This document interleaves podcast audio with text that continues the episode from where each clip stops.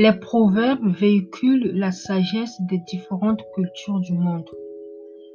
L'Afrique ne fait pas exception à cette règle. Bonjour à tous et bienvenue sur ce canal. Aujourd'hui, j'aimerais vous parler d'un proverbe congolais qui dit Nyandiza jingi zinataka tuviko. Ce proverbe en langue lari signifie en français un nombre élevé de mouches ne transporte pas les ordures. Ce proverbe s'oppose en tout point à celui qui dit L'union fait la force.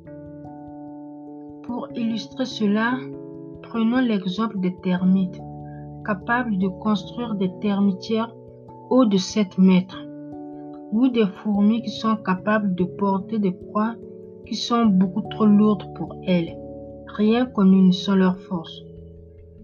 Ces exploits incroyables sont dus à une conscience collective qui transcende les désidératas de chaque individu, de sorte que chaque fourmi ou chaque termite travaille pour la collectivité.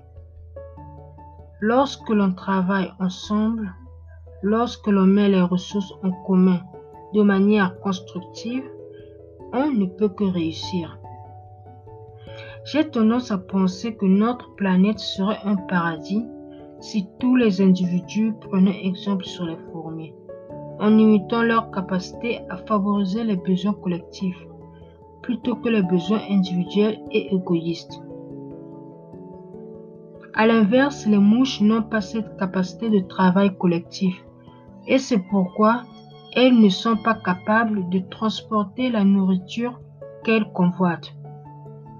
On les reconnaît grâce à leur bourdonnement insupportable, à la souillure qu'elles engendrent, sans compter les maladies dont elles sont les vectrices. La foule est un exemple notable de ce raisonnement.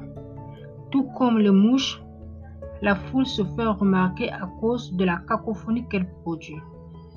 Mais généralement, elle ne permet aucune avancée marquante justement parce que les personnes qui la constituent ne travaillent pas ensemble. Ce qu'il faut retenir de ce proverbe, c'est que peu importe le nombre élevé d'individus, s'ils n'unissent pas leur force de manière organisée, ils ne réaliseront finalement rien et ils ne feront pas accroître leurs ressources. C'est la fin de ce podcast je vous remercie de m'avoir suivi et j'espère vous retrouver bientôt pour d'autres podcasts. Bye bye